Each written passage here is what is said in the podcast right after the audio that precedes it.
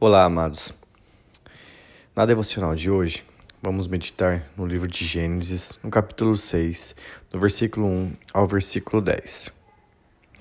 No capítulo 6 do livro de Gênesis, encontramos um relato sobre a crescente maldade e corrupção que se espalhou pela terra.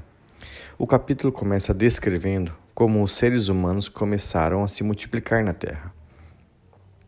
À medida que aumentava a população, os filhos de Deus começaram a se casar com as filhas dos homens.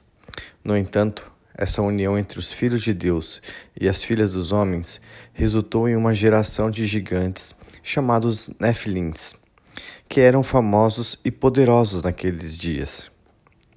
Deus observou a maldade e corrupção que se espalhou por toda a terra, e isso entristeceu seu coração. Ele decidiu que não era que não permitiria que essa situação continuasse por muito tempo.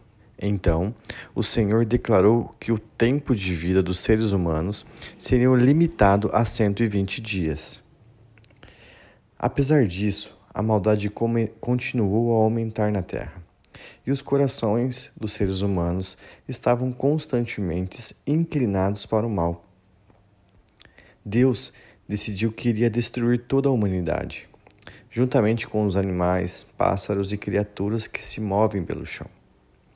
No entanto, havia um homem chamado Noé, que encontrou favor aos olhos de Deus. Noé era justo e íntegro e andava com Deus. Ele tinha três filhos, Sem, Cã e Jafé. Deus decidiu que pouparia Noé e sua família do dilúvio que estava por vir.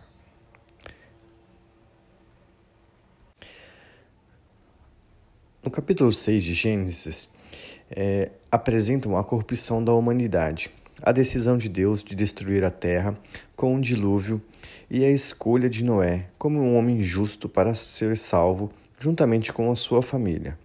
Embora o relato do capítulo 6 de Gênesis seja um evento histórico descrito nas Escrituras, podemos extrair lições e aplicar princípios relevantes para os dias atuais. Aqui está a possível aplicação importante da integridade e justiça.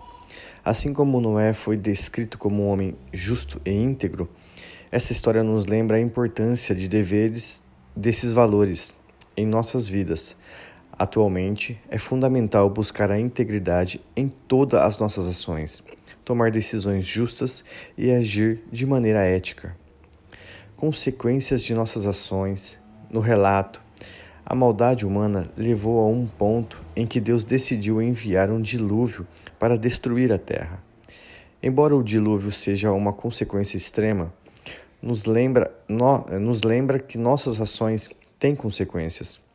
No contexto atual, podemos aplicar isso pensando nas questões para ter uma vida com o propósito de ser justo e honesto em nossas ações diante de Deus graça e oportunidade de redenção. Apesar da maldade generalizada, Noé encontrou favor aos olhos de Deus e foi escolhido para ser salvo. Essa história nos mostra que, mesmo quando a sociedade ao nosso redor parece corrompida, há sempre uma oportunidade de redenção e de ser um agente de mudança positiva.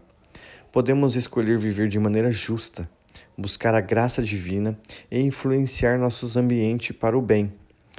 Essas aplicações nos convidam a refletir sobre as nossas ações, valores e a responsabilidade que temos de buscar uma vida justa, íntegra e de impacto positivo com o nosso mundo atual. Me chamo Tiago Lima, Deus abençoe o dia de vocês.